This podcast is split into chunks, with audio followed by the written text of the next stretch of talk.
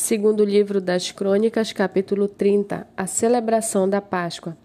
Depois disto, Ezequias enviou mensageiros por todo Israel e Judá.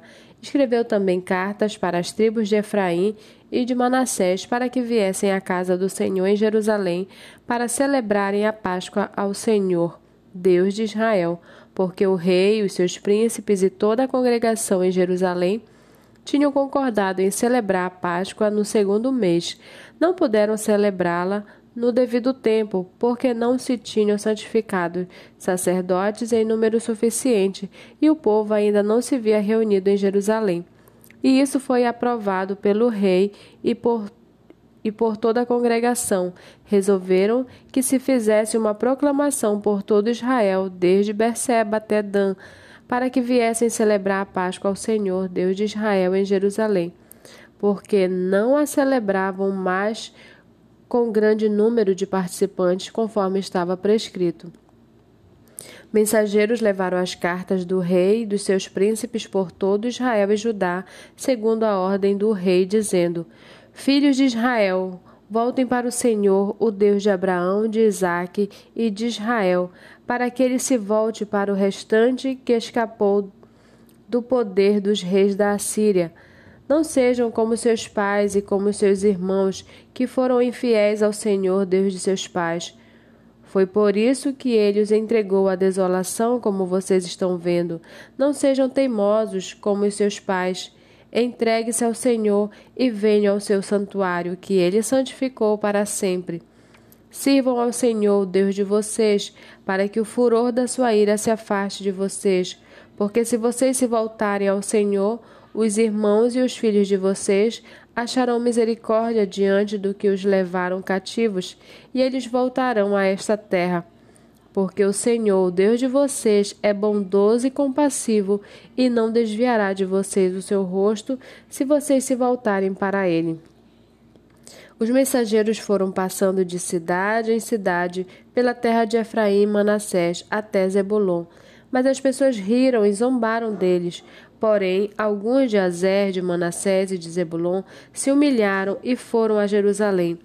Também Judá se fez sentir a mão de Deus, dando-lhes um só coração, para cumprirem a ordem do rei e dos príncipes, segundo a palavra do Senhor.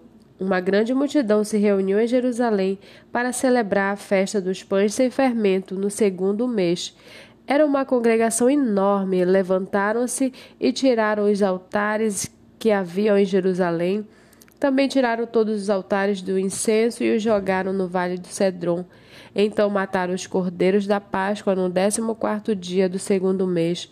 Os sacerdotes e os levitas se envergonharam, se santificaram e trouxeram holocaustos à casa do Senhor. Tomaram seus devidos lugares, segundo a lei de Moisés, o homem de Deus.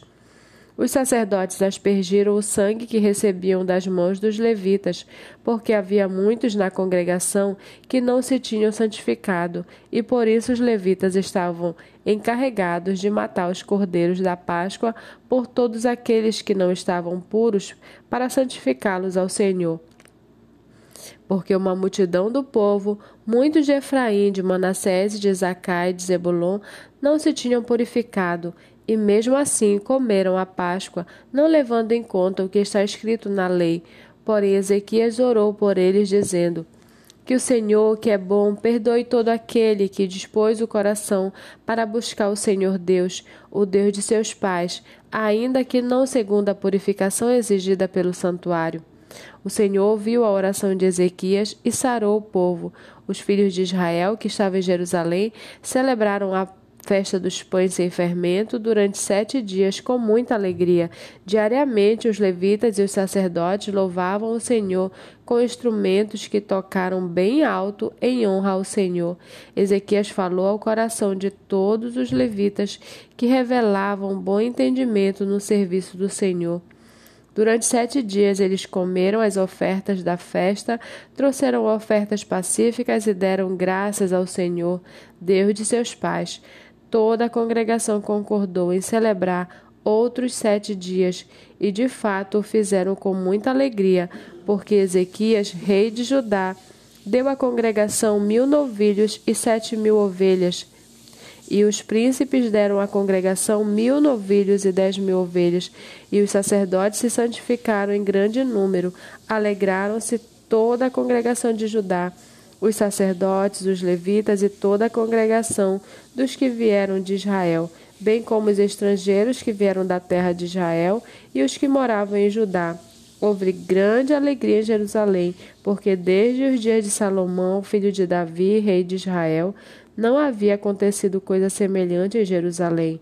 Então os sacerdotes e os levitas se levantaram para abençoar o povo.